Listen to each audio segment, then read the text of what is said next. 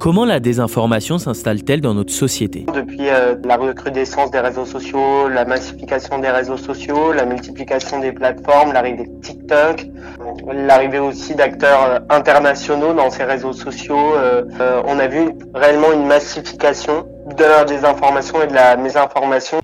Fake, disgusting news. And the fake news refuse to call it ingérences étrangères, deepfake ou images falsifiées, dans notre société, la désinformation est partout et chacun d'entre nous y est confronté au quotidien en tant que citoyen, électeur ou encore consommateur. L'avènement des réseaux sociaux a fait exploser ce phénomène et contribué à créer de la défiance. En France, seuls 30% des gens déclarent faire confiance dans les médias d'actualité. Face à cette défiance, de plus en plus de médias ont décidé de créer des cellules de fact-checking avec un objectif, établir les faits en démêlant le vrai du faux. Alors pourquoi la désinformation sévit-elle autant? Peut-elle faire peser un danger sur la démocratie? Comment procèdent ceux qui sont en première ligne pour lutter contre? Avant tout et pour comprendre, voilà ce qu'il faut savoir.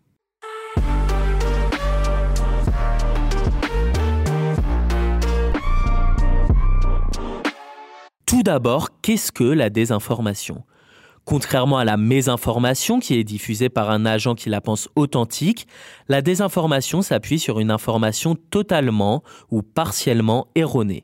Le problème, c'est que la désinformation est très souvent repartagée par des personnes qui la pensent véridique. Le grand public peut très facilement tomber dans le piège, puisque celle-ci s'appuie parfois sur de vraies informations mises hors de leur contexte, ou des documents qui, eux, sont authentiques et lui donnent donc de la crédibilité. Une information erronée peut prendre plusieurs formes.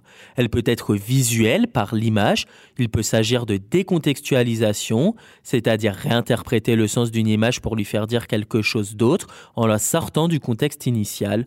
Allez, un exemple très simple. Dans le contexte actuel de guerre en Ukraine, il y a énormément de vidéos qui circulent.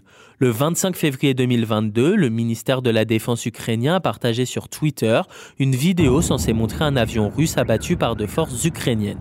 Il s'agissait en réalité d'images du jeu vidéo Digital Combat Simulator. La vidéo est donc authentique, mais le sens qu'on lui donne n'a rien à voir avec le vrai. La désinformation par l'image peut aussi être un photomontage ou une vidéo falsifiée. Ce mode de désinformation s'est multiplié durant la crise Covid.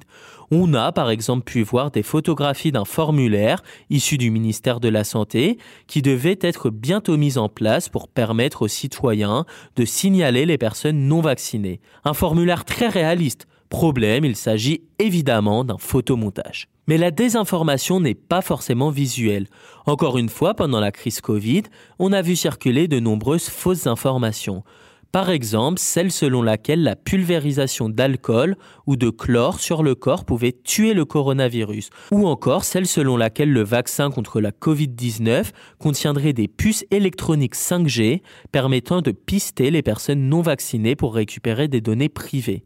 Bien sûr, ces informations ne se basent sur aucune donnée crédible, mais peuvent être relayées par des personnalités publiques ou parfois même du personnel de santé se voulant hors des cordes, ce qui a contribué à donner du poids à ces informations. Si vous voulez en savoir davantage sur les différentes sortes de désinformation, les acteurs qui s'y cachent et les conséquences, vous pouvez retrouver nos vidéos sur le sujet sur notre chaîne YouTube Cactus. Alors comment lutter contre la désinformation? Eh bien c'est la question que se sont posées de nombreux journalistes, fatigués de voir et d'entendre ce flux de désinformation continue et la quantité de gens qui se font avoir. Depuis plusieurs années, de nombreux médias ont mis en place des cellules de fact-checking, c'est-à-dire de vérification des faits afin de contrôler leur exactitude. Le Monde avec les décodeurs, Libération avec Check News ou encore France Info avec Vrai ou Fake. Les chaînes de France Télévisions aussi se sont munies de leur propre service de fact-checking, les révélateurs. Le but pour ces chaînes de télévision publiques est d'éviter de tomber elles-mêmes dans le piège des images ou vidéos falsifiées ou décontextualisées qui pullulent sur les réseaux sociaux et pour éviter de donner ainsi du poids à de fausses informations.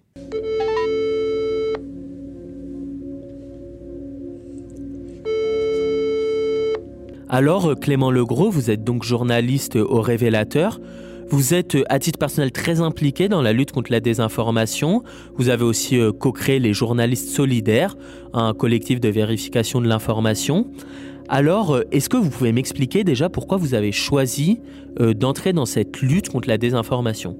Moi, ce qui m'a poussé à, travailler euh, sur ces questions, sur ces phénomènes de désinformation, euh, c'est il y a quelques années la période du Covid et face au mouvement de, fausses informations qui ont circulé, euh, véhiculé sur les réseaux sociaux sur les données sanitaires et tout le, contexte de la pandémie. un mouvement s'était créé de, de chercher à faire du journalisme autrement en étant confiné et un collectif de fact-checking est était né de, de cette envie. Et en fait, euh, par la suite, c'est vraiment un domaine dans lequel je, suis resté parce que je pense que c'est un moyen d'avoir de l'impact, un intérêt euh, social. Je pense aussi que pour le journaliste, c'est un moyen de, de garder un lien de confiance assez, euh, assez fort avec son audience que de travailler dans les cellules de fact-checking et d'en avoir. Et alors, est-ce que vous pouvez me parler un peu de votre quotidien de fact-checker au sein des révélateurs? Comment vous faites pour euh, réussir à démêler le vrai du faux? Il y a un peu deux pans hein, dans, notre travail. On s'inscrit, euh, on s'inscrit dans la chaîne de, réalisation des, JT, donc 12, 13, 13 heures, 19, 20, 20 heures, que ce soit euh, au niveau national, en région, France 2, France 3, du coup, en Outre-mer, aussi pour les magazines. Donc on s'inscrit dans, la chaîne vraiment de, de montage et tout ça. On travaille avec les journalistes, les GRI et, et les chefs d'aide pour que pour obtenir des images amateurs sur les réseaux sociaux sur les différentes actualités traitées au JT évoquées et euh, on va les vérifier soit en trouver de nouvelles soit les vérifier soit les compléter avec des images satellites ou des éléments avec tout ce qu'on peut trouver euh, dans ce qu'on appelle les sources ouvertes sur internet. Et euh, deuxième pan c'est aussi euh, bah, faire de faire de l'enquête euh, visuelle à partir de d'éléments qu'on trouve en ligne notamment sur les réseaux sociaux qui seraient faux inexacts ou qui, euh, qui apporterait une information intéressante à creuser. Les premiers procédés de, de vérification seraient euh, de la recherche inversée. Euh, c'est quelque chose que on conseille fortement, c'est-à-dire faire euh, une petite capture d'écran d'un moment ou ou de ou de l'image et tout ça, de le de le faire en recherche inversée via les moteurs de recherche d'images des navigateurs. Donc Google Image, Image par exemple propose la cette fonctionnalité et très souvent permet de retrouver si, euh, si cette image date en fait d'il y a 5 ans et pas euh, de, du jour même comme, euh, comme le post sur le réseau social le prétend. Mais alors concrètement, quels sont les dangers de la désinformation? Eh bien le premier d'entre eux est démocratique. Dans le cadre d'un climat social tendu, la diffusion sur les réseaux sociaux de fausses informations peut engendrer des polémiques qui peuvent conduire à des cas de violence. Elle crée l'angoisse, la confusion et parfois le sentiment d'avoir des autorités qui agissent dans le sens contraire à l'intérêt commun. Bien sûr, ce sentiment peut se défendre, mais il est souvent accru par la diffusion de fake news. La désinformation est souvent à l'origine d'individus isolés qui usent de cette méthode dans un objectif manipulatoire pour rallier des personnes à une cause. Elle est parfois le fruit d'entreprises privées ou même d'États. L'ancien vice-président de la Commission européenne, Andrus Ansip, a affirmé que la Russie dépense au moins l'équivalent d'1,1 milliard d'euros par an dans les médias pro-Kremlin pour créer de la désinformation. Plusieurs rapports ont aussi démontré qu'elle s'est ingérée dans les élections américaines de 2016 pour favoriser l'élection de Donald Trump. Bon, la Russie a bon dos, mais ne nous y trompons pas. Les pays européens et les États-Unis usent aussi de désinformation dans leur stratégie d'influence.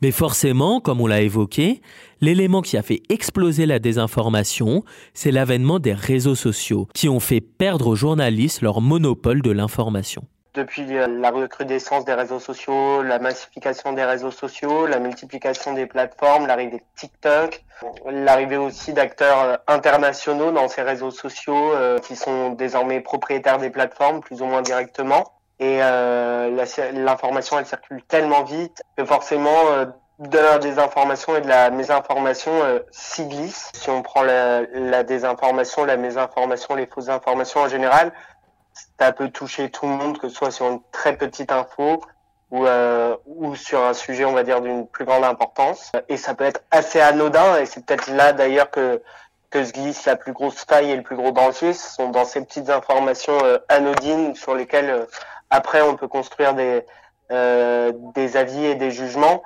C'est peut-être sur ces petits faits anodins où, où la désinformation est la plus dangereuse. Euh, les algorithmes ont tout à fait leur part à jouer, ont pleinement jouent pleinement un rôle là-dedans. Ils, ils, vont avoir une propension à, à mettre en avant des contenus qui font réagir, des contenus qui suscitent la contradiction, l'énervement. Euh, cette désinformation et cette grande vague de, de fausses informations qui circulent est, un danger ou en tout cas euh, un facteur qui participe d'un déséquilibre dans la société. Twitter, Instagram, TikTok, Facebook, tous contribuent à propager la désinformation. Par exemple, une étude menée par la société de vérification de faits NewsGuard a trouvé de la désinformation dans plus de 20% de vidéos apparues dans le moteur de recherche de TikTok. Twitter a également très largement contribué à la propagation de fake news. Une étude menée par six chercheurs indépendants du MIT, spécialisés dans la vérification des informations qui circulent sur le net, a démontré qu'une information fausse a 70% de chances de plus d'être relayée qu'une vraie sur l'oiseau bleu. En conséquence, une fake news se répand en moyenne six fois plus vite. La raison est tout simplement que les internautes sont plus enclins à partager ce type d'informations, souvent originales. On voit des acteurs de plus en plus puissants et de mieux en mieux organisés user de la désinformation. On l'a vu récemment avec les soupçons d'ingérence concernant BFM TV. On voit aussi qu'une information fausse a plus de chances de circuler qu'une information vérifiée. Tout cela fait craindre que les cellules de fact-checking aient toujours une longueur de retard sur ceux qui en usent, même si leur impact n'est pas négligeable. Le rôle que je me donne, en tout cas, c'est plus euh, oui, un, rôle d'hygiène médiatique, on va dire. Mais je me place pas dans un rapport de force par rapport aux acteurs. Euh, je pense d'ailleurs très souvent qu'ils sont euh, beaucoup plus nombreux et toujours avec un coup d'avance sur les cellules de fact-checking et de vérification des faits et d'enquête. Le fact-checking, c'est euh, on est dans cette zone grise. Est-ce que réellement ça a un impact de vérifier les faits de d'essayer de, de, de, de, juste rétablir les faits sans mettre euh, sans dire que c'est vrai ou faux, juste essayer de rétablir les faits au mieux. Euh, Est-ce que ça convainc les gens? Est-ce que ça fait changer des avis? Est-ce que euh, est-ce que ça ça ça redonne peut-être la les bons faits à des personnes qui avaient, qui avaient été euh, victimes de désinformation, ça, j'en sais rien. Je l'espère et c'est pour ça que je fais ce boulot. Je, ne dirais pas qu'on est perdant d'avance et on voit aussi que des procédés sont abandonnés parce que des médias ont des fois pointé du doigt ces campagnes d'ingérence et de désinformation d'États ou d'acteurs euh, publics internationaux. Et donc, l'impact que euh, cette pratique et tout ce qu'on fait au quotidien peut avoir euh, me suffit à, me dire que je sais pas perdu d'avance et que je, je ne sers pas à rien. Bref, plus le temps passe, plus la désinformation prend de l'ampleur. Les cellules de fact-checking représentent l'une des solutions pour lutter contre ce phénomène et les budgets que les médias allouent à ces services augmentent à la même vitesse que les fake news. Cette vérification des faits est donc essentielle pour rétablir l'équilibre entre la fausse et la juste information. Retrouvez tous les jours un sujet d'actualité sur cactus-info.fr, Spotify et Apple Podcast.